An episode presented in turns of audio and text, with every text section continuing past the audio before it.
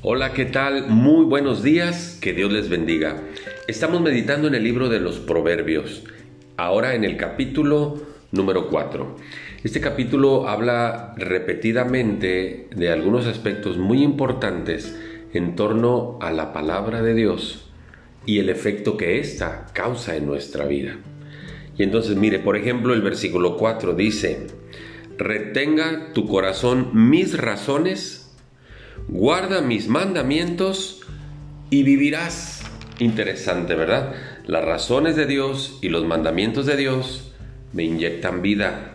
Dice el versículo 13, retén el consejo, no lo dejes, guárdalo, porque esto es tu vida. El consejo de Dios que aplicamos a nuestra vida nos ayuda para entender todos los aspectos de la vida.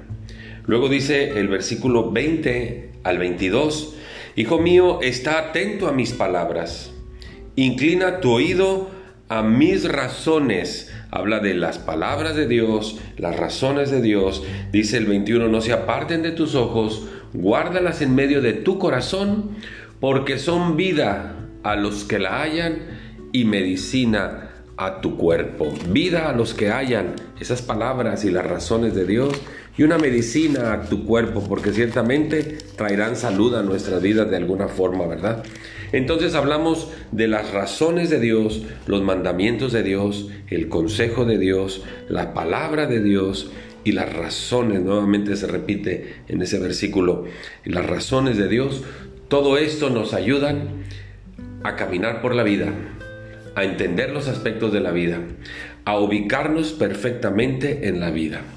Y esto es algo que Pablo le escribió a Timoteo en la segunda carta que le dedicó a él. Segunda carta a Timoteo, capítulo 3, el versículo 15, dice, toda la escritura, hablando de la palabra de Dios, ¿verdad?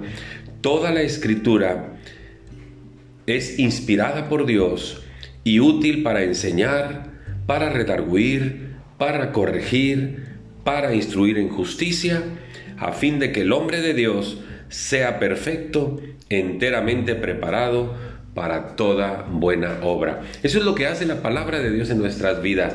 Segunda Timoteo 3, 16 y 17. No solamente es inspirada por Dios para nuestro bienestar, sino que dice que nos enseña por dónde debemos andar, nos redarguye cuando nos salimos del camino, nos dice, hiciste mal, nos corrige, nos vuelve a poner en el buen camino y nos instruye en la en la justicia de Dios para que seamos perfectos y estemos preparados para toda buena obra. Nunca menosprecie el tiempo que usted le dedica a la palabra de Dios y la aplica a su vida para vivir sabiamente. Muchas gracias, que Dios le bendiga, hasta la próxima.